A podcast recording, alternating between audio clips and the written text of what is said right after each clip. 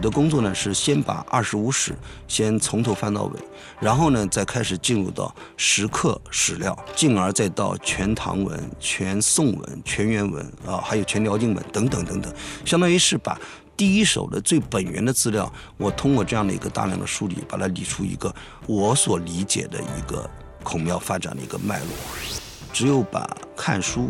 和行走这两件事情结合在一起，可能才会触及到建筑师研究的一个本质。这里有门道。各位，今天好，欢迎来到门道，我是小藏。这是一期讲孔庙的节目，也是门道第一次把一个内容放在一个全国视野里去讨论。时光探宝人是我非常尊敬的，也是很有个性的，治学非常严谨的一位学者，东南大学的沈阳教授。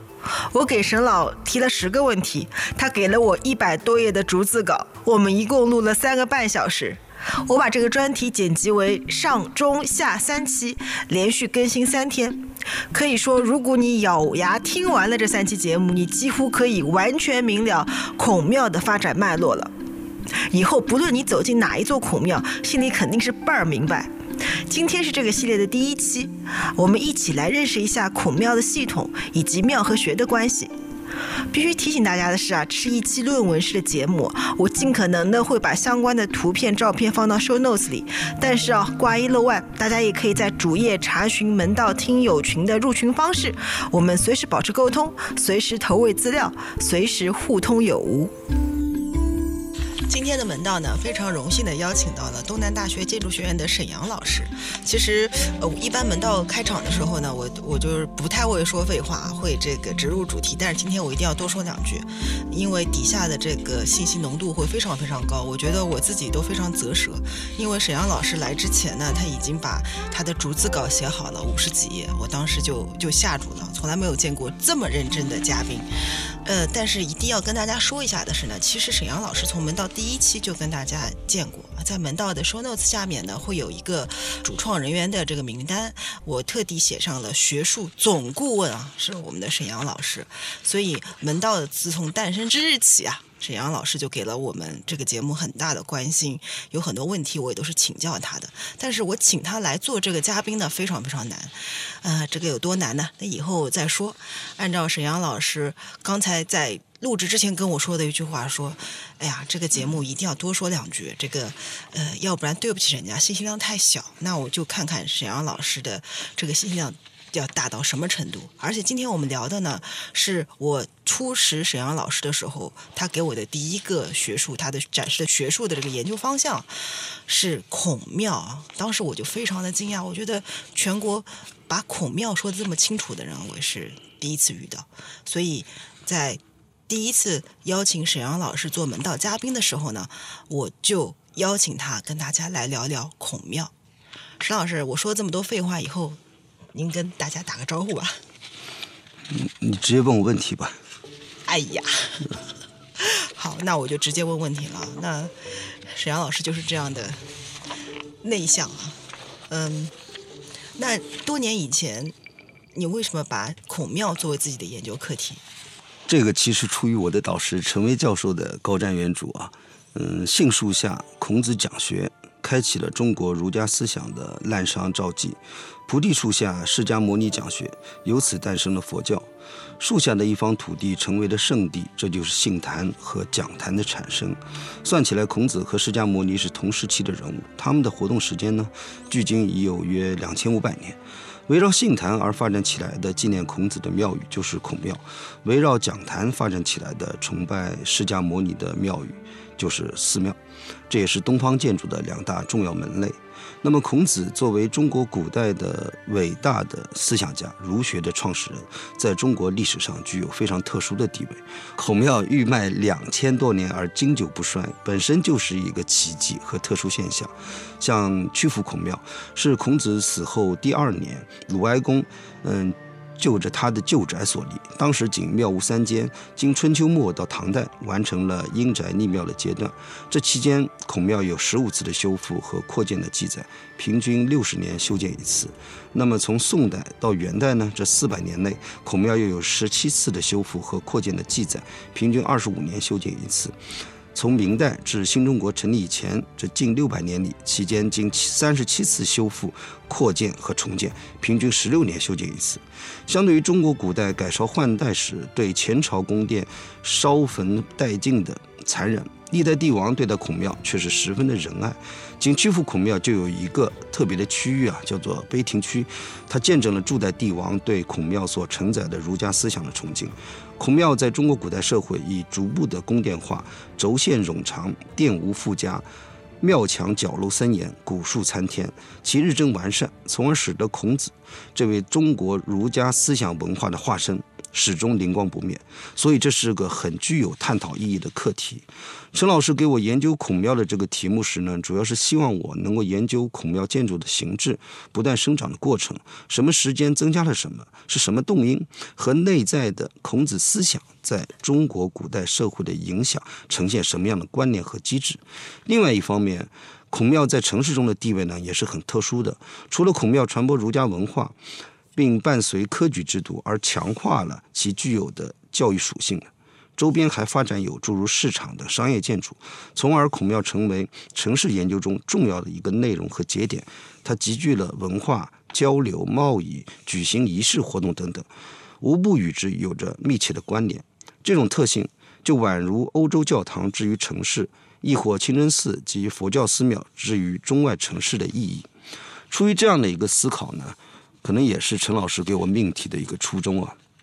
当然了，在进入到实际的研究当中时，我就进入了犹如蛛网的世界。孔庙历史之漫长，覆盖城市之广泛，影响幅度之深远，我数度崩溃。等一下，等一下，数度崩溃啊！这是什么感觉？啊，呃。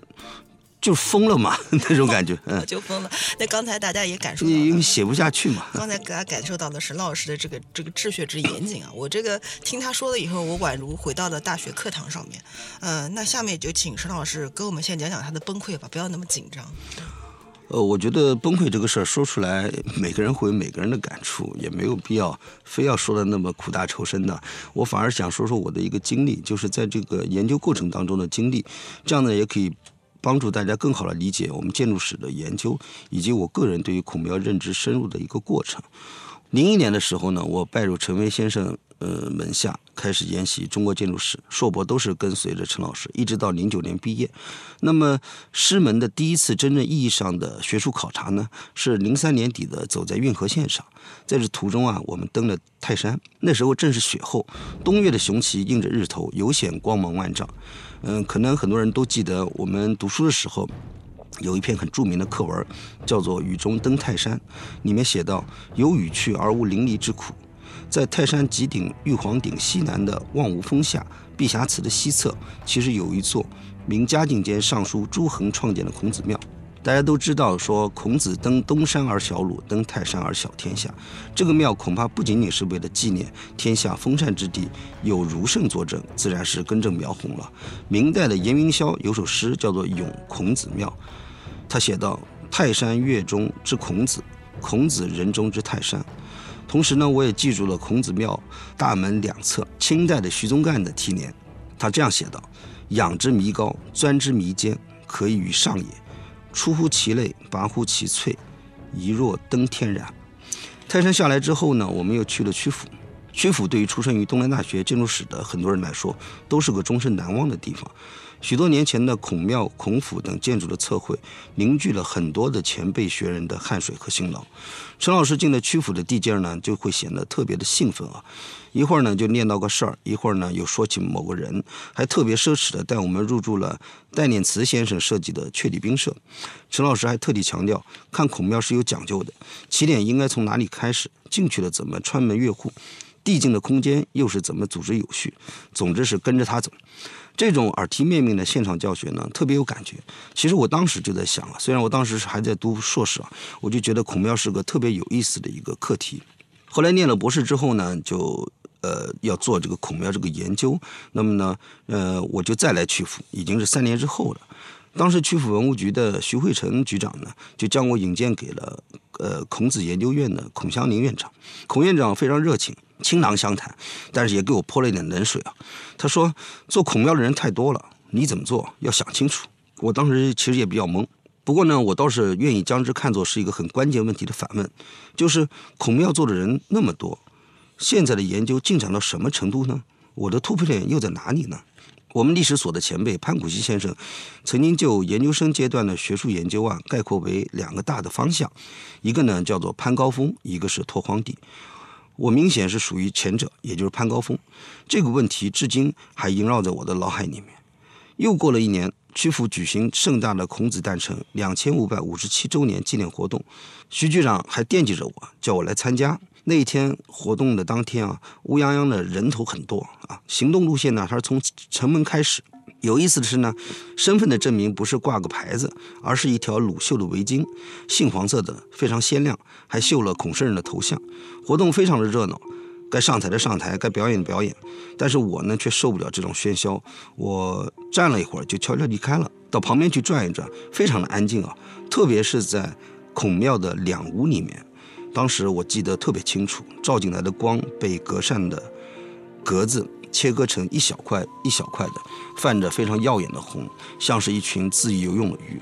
我就挨着两屋里的供着的墓主一个一个拜下来，不时的在想，我到底怎么去开展这样的一个工作。后来呢，我就去了韩国，在汉阳大学韩东珠先生门下呢，嗯，交流学习了半年。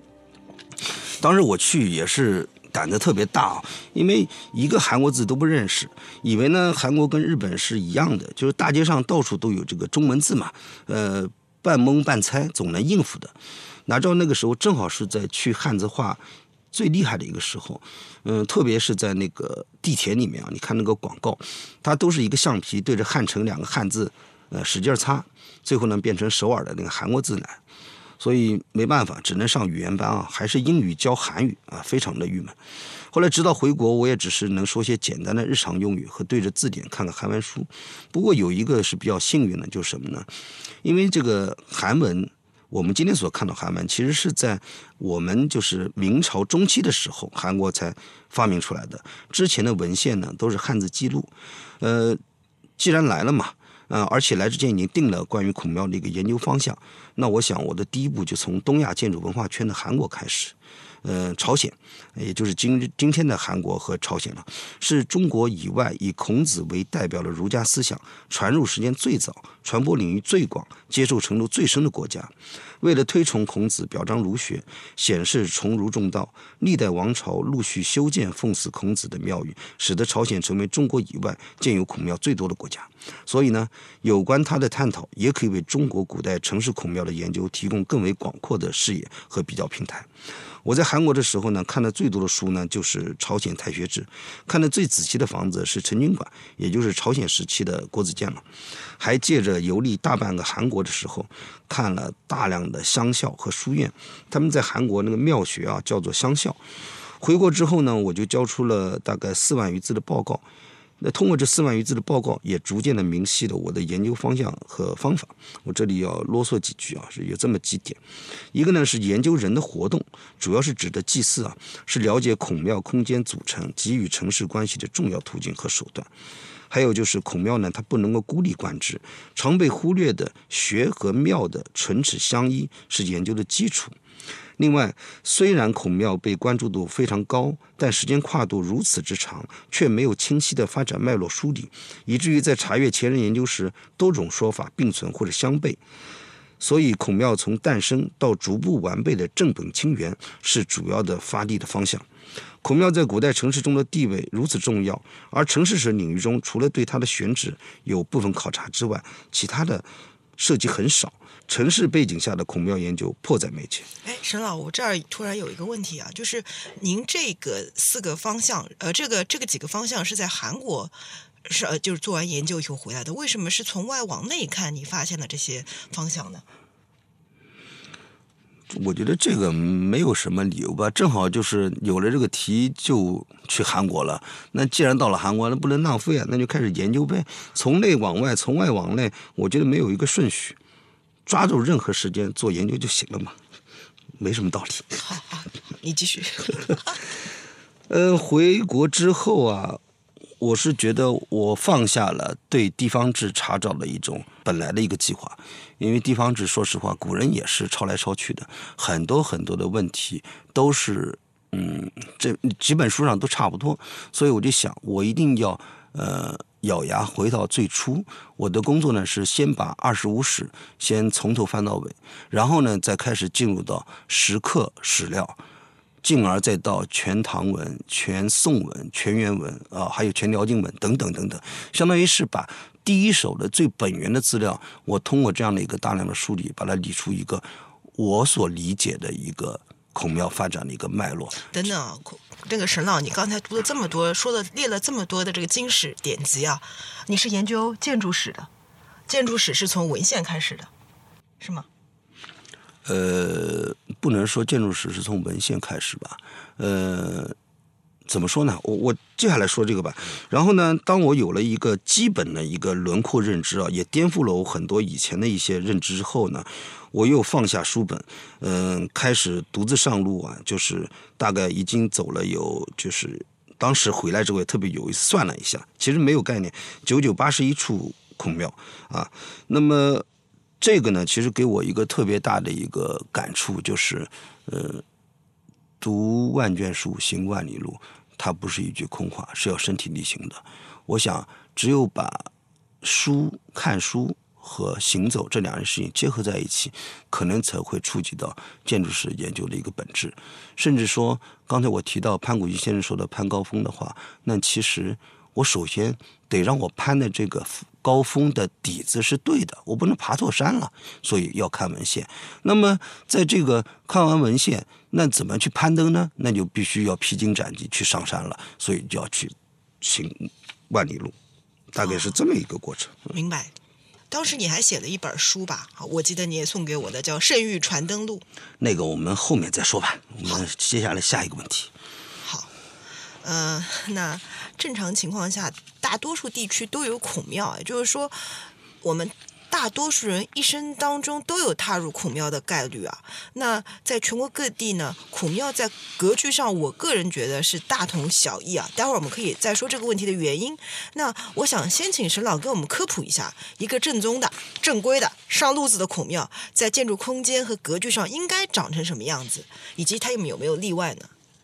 首先呢，我觉得要明确一件事情，就是孔庙在中国古代要分为两个大系统，一个呢是本庙，一个是学庙。所谓本庙，就是曲阜孔庙，是孔族孔门弟子或者后世学人以及当地官员共同奉祀，具有祖庙性质。曲阜本庙自周敬王四十一年首立于世，也就是前四四百七十九年，相延至今近两千五百年。曲阜孔庙立庙最早，历史最久，建制最为完备。其实就孔氏家庙而言呢，有南北之分。除了曲阜之外，还有两座，嗯，都是在今天的浙江，一个是衢衢州，一个是婺州，也就是在磐安县盘峰乡举溪村，是宋金时期南北分裂的一个产物，但始终未曾为。各地孔氏所共宗，学庙就是历代都城及地方学校所立的孔庙。都城孔庙往往与京城兴废相始终，一般规模比较大，规格较高，突出主体殿堂，少有附属建筑，由太学或国子监主管官员及师生奉祀，皇帝或皇太子及各级官吏也都前往去致祭。地方孔庙主要是由各级行政建制，如府州县等所属学校设立。州县单制者均为一学一庙，如果以县复郭，则各有不同啊，或是府县分立。像清代的苏州府有吴县、常州、元和三县复郭，三县学连同苏州府学的孔庙是一城四庙，或者是府县合立。像明清时候的西安府城有长安、咸宁二县复郭，府县三学同立一庙，或者是府学单立，县学合立。像清代的江宁府，也就是我们南京，有上元、江陵二县复国，府学就单立庙，而两县学同立一庙等等。那么还有一个问题啊，书院中的孔庙是否算作学庙？从广义上讲，书院祭祀孔子，传授儒学理论，亦属于这样的一个范畴。像元代的庙学典礼，就将书院制度收纳其中。比较而言，书院往往是为祭祀某个先人或大家而做，纪念的色彩是比较浓厚的，而且学生更注重学习效果，而非拘于考课。而且，书院孔庙不是地方官学孔庙那样具有一定的庙制，而是根据规模和性质而定。比较小的书院只建一座礼殿祭祀孔子。不过，书院的官学化在宋代就已经开始。元代之后呢，趋势更为明显。许多书院的修建、学田的来源都依赖政府，山长的迁转、生源的选拔也都被纳入官方系统。到了明代，有的地方官学与书院已难辨身份了。但是在大量的宋元明清的文集和方志中，二者呢还是泾渭分明的。所以呢，这里说的学庙。指的是都城中央官学，比如像太学啊、国子监等等，和地方建制地城市官学的统称。一种简单的分辨方法就是根据其名称，就是行政建制名称加学，如苏州府学、上元县学等等。做个小小的总结，我国古代的孔庙主要有两个系统，一是专门为孔子家族建立的本庙，严格意义上说就是曲阜的孔庙；另一种是学庙，狭义上的学庙是中央和地方政府官方学校所立的孔庙。宋元以后呢，私立书院开始官学化，所以广义上也将书院所立的孔庙纳入学庙的范畴。其实庙学合一的雏形早就出现了，它的源头可能是曹魏时期的确立孔庙的家庙学校一体，后来又经历了东晋建康，也是我们南京国学的夫子堂建立，为发轫了都城庙学制的形成，地方学校立孔庙就开始逐渐发展。经过北魏地方军国学校教育制度的创立，北齐令地方学校皆设孔颜庙，最终定型于唐代。唐太宗贞观四年，有个非常重要的一个诏书啊，叫做“州县学皆作孔子庙”，这个就凸显了普及地方孔庙的官方意志。原则上，百姓不得任立孔庙，而且呢，寺礼位列国家大典，也反映了孔庙的政治权威性。孔庙建筑于学校，就明确了二者并立的不可分割，也就是所谓庙学制的真正确定和推行。像《唐六典》里面就写，国子监庙干职责为。长洒扫学庙，刘禹锡也写过《徐州文宣王新庙碑》，里面写洒扫有庙干。韩愈的《处州孔子庙碑》又写到唯此庙学等等，都是将庙学相提并论的。宋代的时候，庙学的使用频率已经非常高了。到元代更出现了收录卧阔台至成宗之嗯大德间与之相关的奏章专辑，叫做《庙学典礼》，说明已经明确的制度化了。总之呢，就像宋真宗说过的一句话一样，讲学道义，贵敬庙庭。所以说，孔庙是学校的信仰中心，学校是孔庙的存在依据。简单来说，孔庙是中国古代将学习儒家经典的官方学校与祭祀孔子的礼制性庙宇相结合的场所，是由政府教育行政主管部门直接管理。其实前面说的都是铺垫啊，有了这个铺垫，沈老才能带我们来看孔庙的布局。这是因为地方孔庙的庙学合一，决定了其布局方式必然围绕着祭祀功能的庙和教学功能的学展开。由于城市等级和所处环境不同，地方孔庙在建造过程中布局方式也有所不同，体现出一定的时代特征，以及孔庙的进入方式也会随之改变。首先，我们来看看布局方式的参照标准啊。孔庙的庙学布局方式到底有多少？这个参照标准明确是非常重要的。学校的主体是明伦堂，应该以明伦堂和文庙的位置关系来确定庙学的布局形式。如此看来的话，中国古代孔庙的庙学布局形式其实也就只有三种：前庙后学、左庙右学、右庙左学。虽然有个别特殊者，但是只能算作变形。我把这种变形我概括为五种。一个是云南建水的一庙两学，它看上去是庙在中间，叫做中庙，然后旁学。其实呢，它是西边是府学，东边是县学，两个学呢共用的文庙。西安的一庙三学也是这么回事儿。另外就是天津也是府县学并立，府学在东，县学在西，二座文庙呢在中间。但是呢，庙各有专属，也就是说，府学是左庙右学，县学是右庙左学。还有就是部分庙学为了追求对称，因为在庙的两侧分别建明伦堂及训导署或者教育署，或是在庙后建明伦堂，庙两侧分建这种教师的呃办公的地点或者是居住场所。而庙的两侧呢，还有一种是分别为学和书院或者文昌祠等等。像甘肃武威的原凉州府学，东边就是文昌宫，但书院、文昌等并非国家礼制规定的学校组成部分。最后一种形式呢，是福建同安县学，它是庙亭在中间，西边是泮池牌坊，东边是明伦堂。原因呢，是因为为了扩建这个文庙啊，呃。庙前的城墙很裂，没有办法前扩了，所以呢就西扩，但是仍应将它视作右庙左学的一个方式。另外，有的学者认为左庙右学、中庙旁学是广东地区孔庙的主要组合形态。所谓中庙旁学的依据是。像南海学宫，在清康熙间呢是左庙右学，到了乾隆间建成以西学署、孝济祠、香贤祠为轴线的右路建筑学，遂成中庙旁学。且番禺、啊揭阳、顺德、长乐、新会、增城、澄海等地都这样子。但是如果这个论点成立的话，那么庙学布局方式变数就不是以个位数计算了。其实我觉得吧，主要是因为忽略的庙学各自组成的最核心的要素就是大成殿和讲堂。通过以上的一个论述呢，嗯，我觉得要特别要明确一点，就是确立庙学布局方式的参照标准是非常非常重要的。那有人也许会说，北京国子监孔庙前面有南学，其实呢，这是在清初扩大教学区加建使然，附属于原有的左庙右学，并不是前学后庙。不过前学后庙在朝鲜却是非常常见的，好像又没有特别的定制啊。而日本古代学校的形制呢，虽然简单，但庙学布局关系却非常的复杂，也非常多变，且大都是学大庙小，庙多偏处一隅。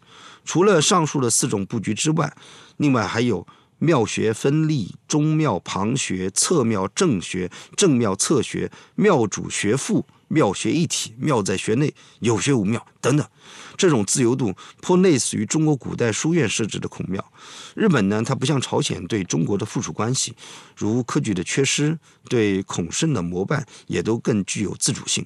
庙学布局游离于华夏制度的约束之外，这也是一个证明。中国古代建筑的空间组成特点是水平延展，由多条纵向轴线组成。孔庙的庙学布局也不例外。如果单纯从院落组合的角度来看的话呢，轴线是可以无限扩展的。但是，若是基于庙学布局方式的参照标准，那么统领空间的主轴线只有两种，一个是庙学轴线啊，也就是前庙后学；还有一种呢，就是庙的轴线加学的轴线啊，包括左庙右学、右庙左学。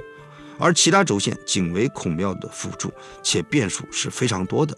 这一点呢，是认知孔庙空间组成的一个基本啊，需做真听。看过很多例子和文献以后啊，我们发现有关孔庙的布局的研究，大多的涉及的是现象类的分析啊，很少有专门研究其演变。所以我想问问沈老，庙学的布局方式是否有致？不同的方式之间是否和时代和地方规律有特色可循呢？我试图爬出史料啊，虽然就是检出始建于宋以前的地方庙学一百四十二个例子，但只有五个例子知道它的布局方式都是左庙右学，与唐长安国子监是一样的。宋代的时候，则前庙后学的数量明显的增多啊。同时期的辽金可知布局者也只有十五例，其中前庙后学十三例。左庙右学一例，右庙左学一例，与宋代大致略同。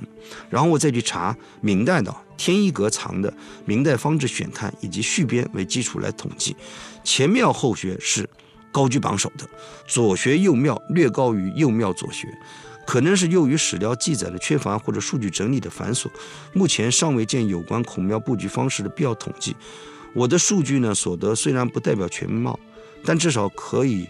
大概的了解三种布局方式采用了大致概率，即前庙后学、左庙右学、右庙左学是按降序排列的，而且前庙后学是遥遥领先的。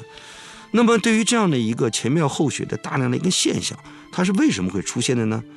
像陈一龙先生他就认为，在当事人的心目中啊，庙的地位已经占据主导了。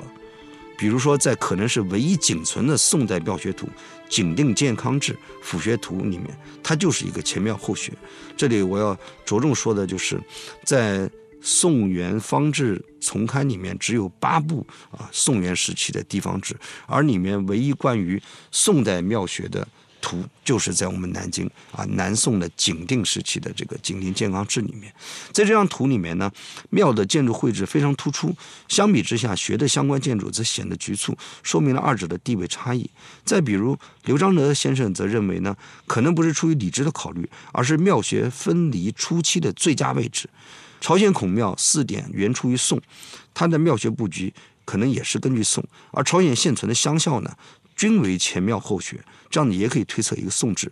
这里面呢还有一个相关的信息故事啊，在北宋雍熙间，曲阜孔庙的南本文宣王庙阁流出皇家，不仅为地方庙学修建提供了参照，也汇集到周边国家。在朝鲜时代的太学志里面就写到：早在统一新罗时期，使臣金守中从唐代回。献文宣王十哲七十二弟子画像之于太学，到了高丽时期，博士任成老从宋代回，呃，献宋文宣王庙图一铺，祭器图一卷，七十二贤赞记一卷。如此看来，朝鲜孔庙制度确实是以北宋为蓝本，但事实上，朝鲜的庙学布局并不仅限于前庙后学。北宋东京国子监孔庙、南宋临安太学孔庙的布局又分别为左庙右学、右庙左学，之间其实并无必然的联系。曲阜、都城皆为地方孔庙最重要的参照系，却差异明显，使得推测地方孔庙布局方式不同的原因呢，举步维艰。前面我举了陈刘二人的推论，我觉得皆有可取之处。那么，在综合地方孔庙的建设说明啊，就是学记。我们如果翻史料的话，发现有很多很多的学记，都是讲的每个庙建设的一些故事啊。可能我们可以寻得蛛丝马迹。我这里呢，我想说两点我的一个推断啊。第一个呢，就是集庙建学与城市用地的紧张。一个不易察觉的现象是什么呢？其实我前面提到了宋代二十五例前庙后学，多数都是叫集庙建学的代表。也就是说，原来。只有庙没有学，而且这些原有孔庙大多临街而立。宋代的时候，地方城市的活跃和里坊制的瓦解已成为大家的共识了。城市中沿街用地的经济重要性不言而喻。在这种情况下，可想多数孔庙两侧并不止于荒芜空旷，等待学的到来，而通常在繁华街市的背后尚会留有开发的余地，而且环境呢也较为幽深，也比较利于教学的展开。像江西的抚州学啊。其实，如果选择呃比较空旷的地方另建庙学布局，必然是多样，不至于逼仄。但是地方上对于新学诏令，往往抱有有学即可的一种敷衍态度。另外一种呢，就是以建筑空间方位表现尊卑的参照不一样。历代都城的庙学布局并没有见到明确的规定，在没有制度可循的情况下，地方上参照中央是可信的。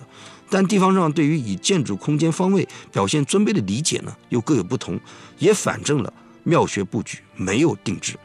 左庙右学的布局方式多为历代都城所用，尤其是元明以后，南京、北京国子监都是左庙右学，可能是出于左祖右社礼制的考虑。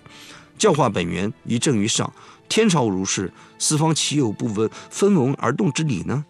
像这个明清时代。都看见地方上重修庙学时改前庙后学为左庙右学的案例，但是仅能说明它是以都城为参照的，不代表左庙右学的所谓定制。所以呢，概括一下的话，就是孔庙的庙学布局虽主要为三种，但其实并无定制，或参照都城，或因地制宜，或基于地方对尊卑表达方式的不同理解。清代有人对此已经有了真知灼见，他们说道：其规制。各府州县大略皆同，或庙学有左右前后不同者，则各因地变耳。但是有一点，我想必须要明确的就是，孔庙作为儒学象征的崇高地位不容置疑，作为一地的精神领袖和教化代表，在庙学组合空间中的统领地位是至高无上的。所以，无论庙学布局方式如何变化，孔庙建设的空间原则都遵循“文庙之见列在通衢，岂不焕然照说”。庙貌务必森然伟观，以使故而望者虽远而数十百里，贤之所敬仰。这个都是有记载的。啊，我明白了，就是其实关于孔庙布局的这个地方孔庙的布局、庙学布局的这个问题，你梳理了大量的文献和这个这个数据的归纳，其实它并没有一定之规，得出这个结论。虽然有三种，但是它其实并没有一定之规。我觉得这个没有明确的文字的记载，但是呢，这个慢慢慢慢的会约定俗成，因为它的这个庙学的布局，其实也就导致了它的朝向和空间进入方式不同。我们往往都会以今天的一个呃现象去推演以前是这样子，以结果推到过程，其实不是这样的。你比如说，一般认为以孔庙之尊应当是坐北朝南的。其实就不是这么回事唐中宗神龙元年就有一个颁诏啊，说祝州孔子庙堂有不向南者，改向正南。其实，在后面玄宗的时候，又有了一个叫令夫子使皆南向，以圆圆配。其实，在早期的时候，这个孔庙这个大殿里面啊，孔子也不是坐北朝南，一开始是周公在中间，后来呢又有这个孔子到西边，颜渊在中间啊。所以呢，通过这一系列的一些诏书，我们也可以理解，就是早期的地方孔庙建设并没有太大约束，也证明了它的普及是一个逐渐被接受、在清晰其重要性的过程，否则不至于出现这种以示归臬的官方令旨。到了宋代，朝向不一的现象仍然存在的，或者是庙学都不南向，或者是庙宇学朝向不一，或者是主体建筑朝南而大门不朝南，非常多，很有意思。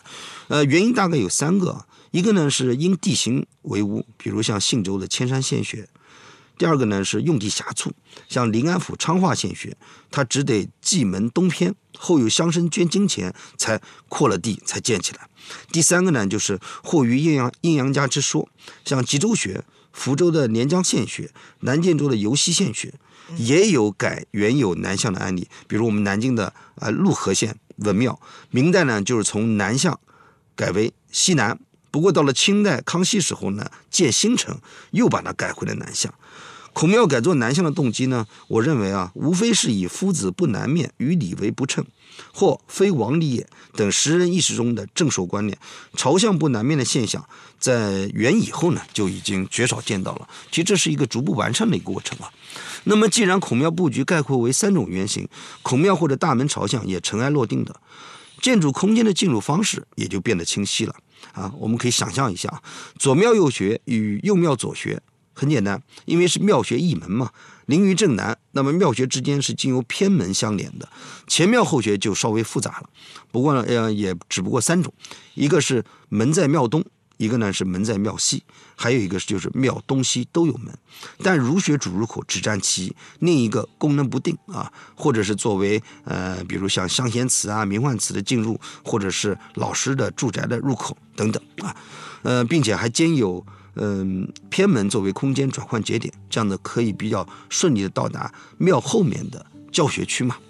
呃，我呢对明代的地方孔庙布局，我找了八十八张地方志的图啊，嗯，前庙后学大概有五十五例啊，有东西两门者有七例，占了百分之十三，仅一门且在西者十三例，占百分之二十四，可见学门设于庙东的概率之高。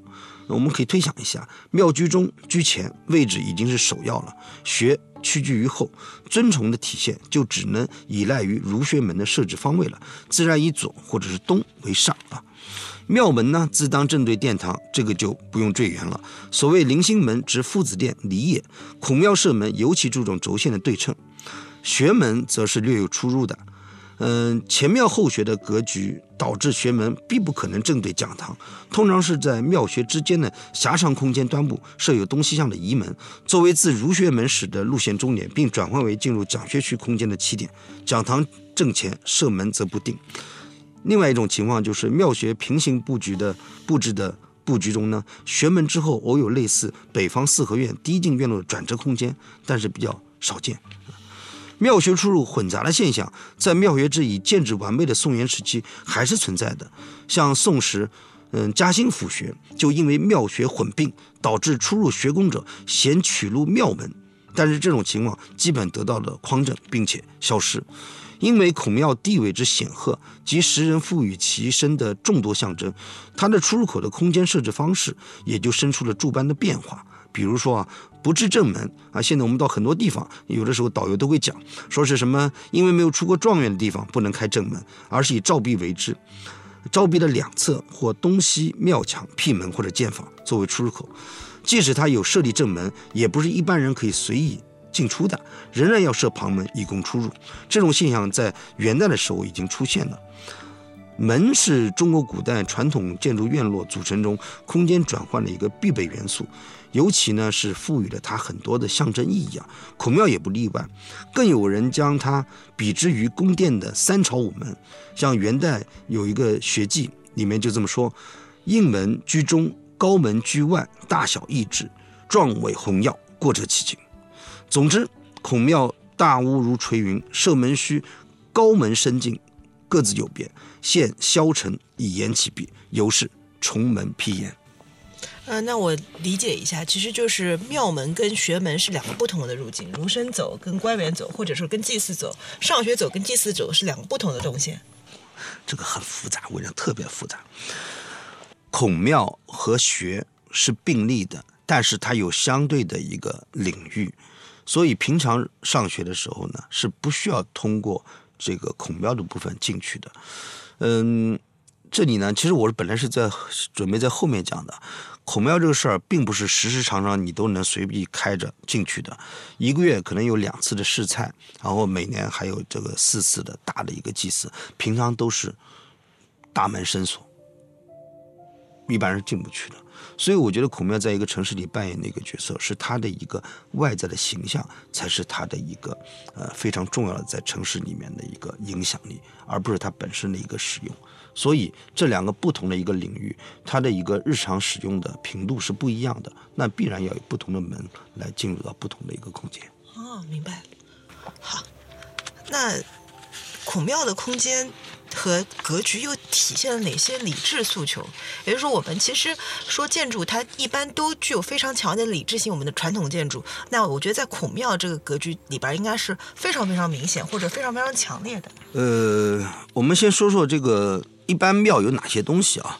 呃，孔庙呢，一般是包括万人宫墙、棂星门、泮池、大成门、大成殿、东西两屋、启圣祠。那这个是明代出现的，清代叫做崇圣祠，还有明焕祠啊、香仙祠等等。学的部分呢，就包括讲堂，通常称为明伦堂、学斋啊、尊经阁等等建筑。另外还有学社、仓库啊、老师宿舍等等。嗯，此外还有魁星亭、文昌阁之类的启筑文运的一个建筑。嗯。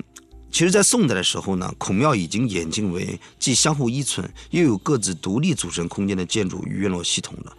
前面我们已经提到了咱们南京的景定健康志啊，在这个。里面的南宋健康府学的布局图里面呢，去提供了我们可以图像化阅读的可能，而且在历来有关宋代或者孔庙建筑研究中出现的频率是非常高的。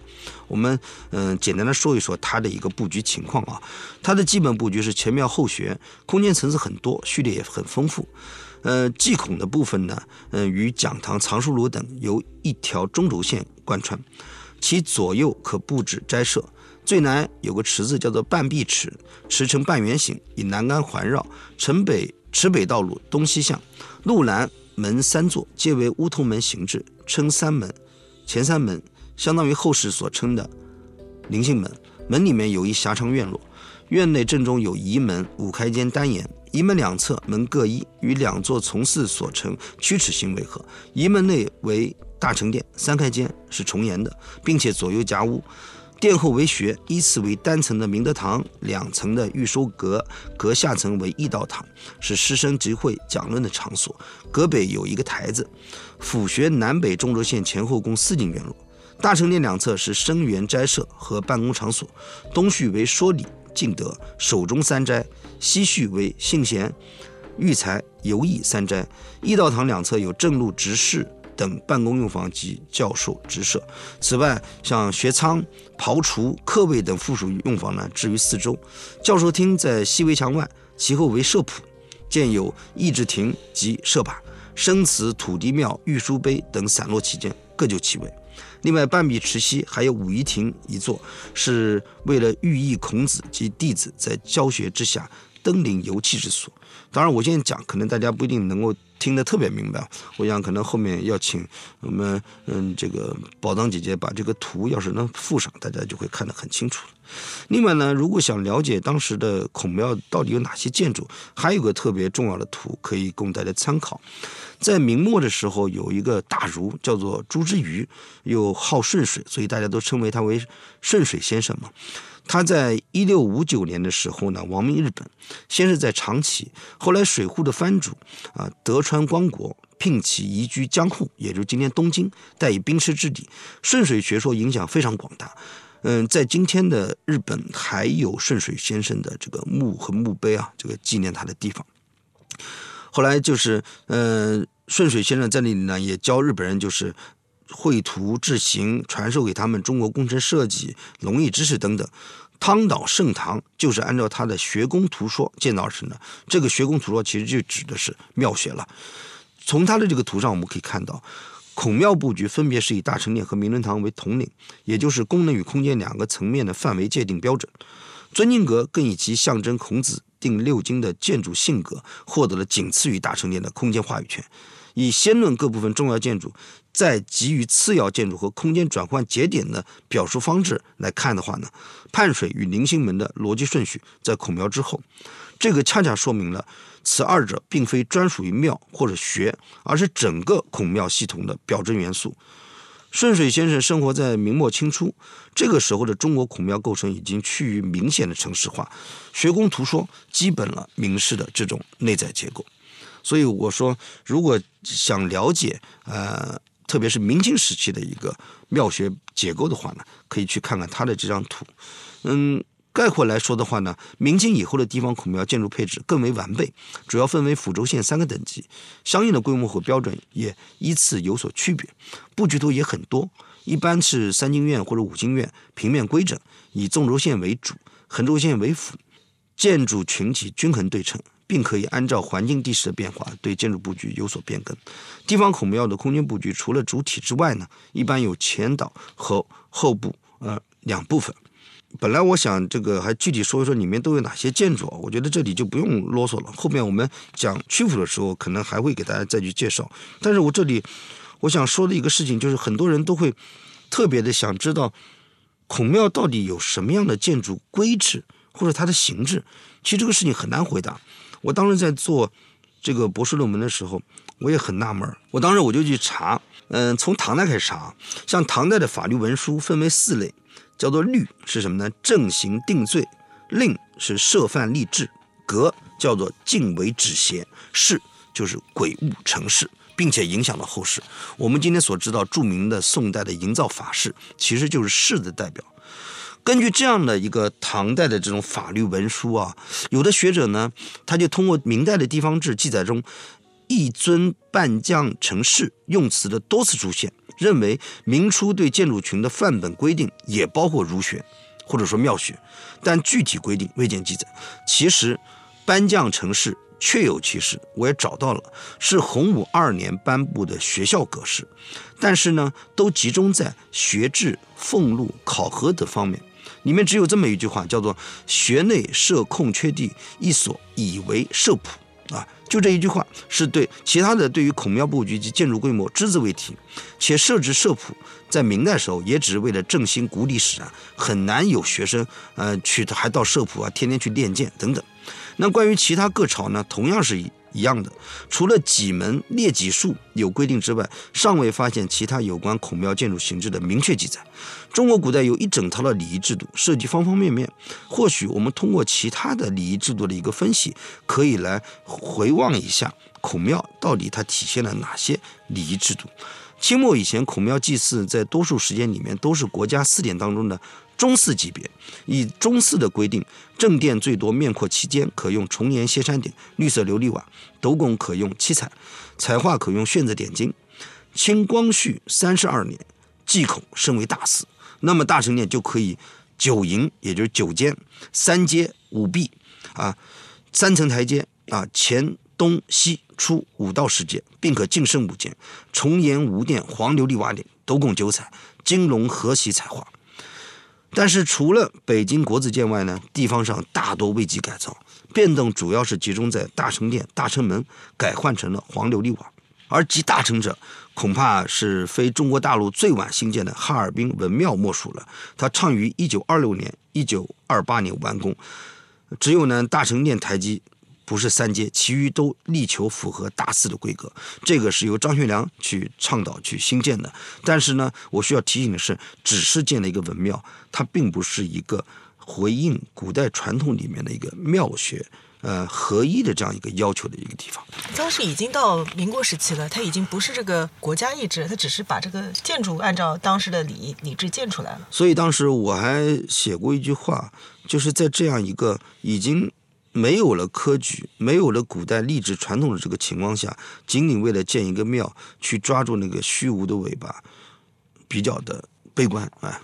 那么仅就开间及屋顶形式来看的话呢，明地方孔庙的大成殿是以五间居多，大成门或者启圣祠偏重三间，三间的讲堂数量也多于五间。现存的孔庙建筑中大多是清构遗存，五间重檐歇山和五间歇山在整体上呈现绝对的优势。啊，所以说明清以后地方孔庙建筑等级比较高是比较明显的。相较于明呢，清代又在缓慢的升级，但是啊，礼制的约束也是存在的。比照于孔庙系统中的其他建筑，始终没有突破大成殿规制的等级有别，也蕴含于孔庙本身的建筑之间。一般来说，地方孔庙包括抚州县三级嘛。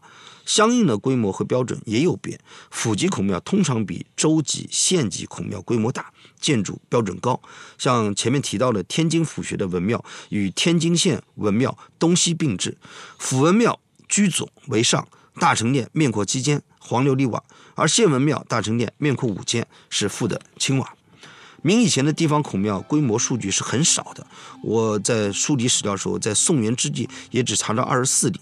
那么我们以元大都国子监的建筑数据作为参照的话，除了宋代时候的尊经阁之外，地方孔庙在占地面积、建筑规模等方面与之相比呢，都。差了大概一到两个数量级，这也至少说明孔庙规制也是受制于城市建制等级的。元大都的这个国子监跟现在北京的国子监的是一个地方吗？